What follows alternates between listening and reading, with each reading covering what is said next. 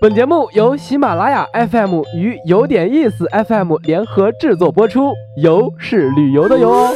如果没有一场说走就走的旅行，不如让耳朵来一次周游世界，听听有点意思，越听越有意思。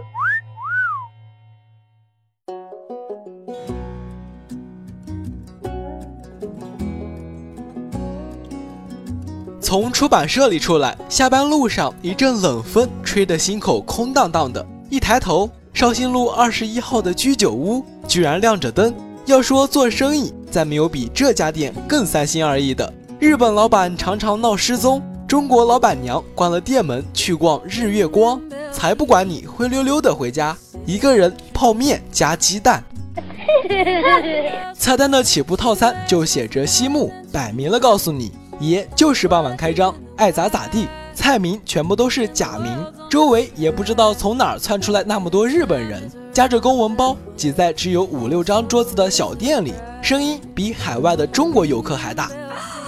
新鲜的刺身切得厚厚的，侧面开一个小小的十字刀。芥末不是那种牙膏一样的塑料小管，是真正新鲜现磨的山葵蓉。挑选的日本酒倒进酒身，四方的小木盒抓在手里，一口咽下一天工作之后的疲惫，胃里升起一股暖意。兴致浓时，还想把日式猪排酱和泰康黄牌辣酱油摆到一起，比比谁和炸猪排是天生一对。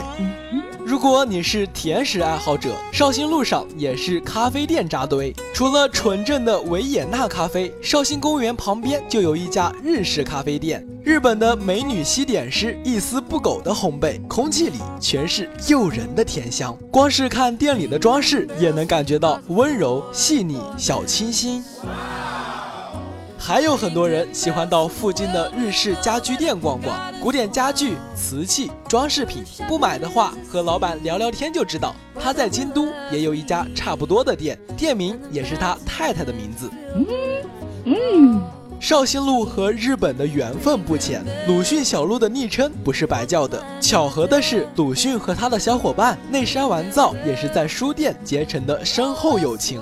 逛完书店，一路上碰见美人的甜点，不靠谱夫妻的料理，还有爱妻老板的家居小物，满满的都是日式的细腻温暖。搭配起来，本来不长的绍兴路都可以消磨一整天。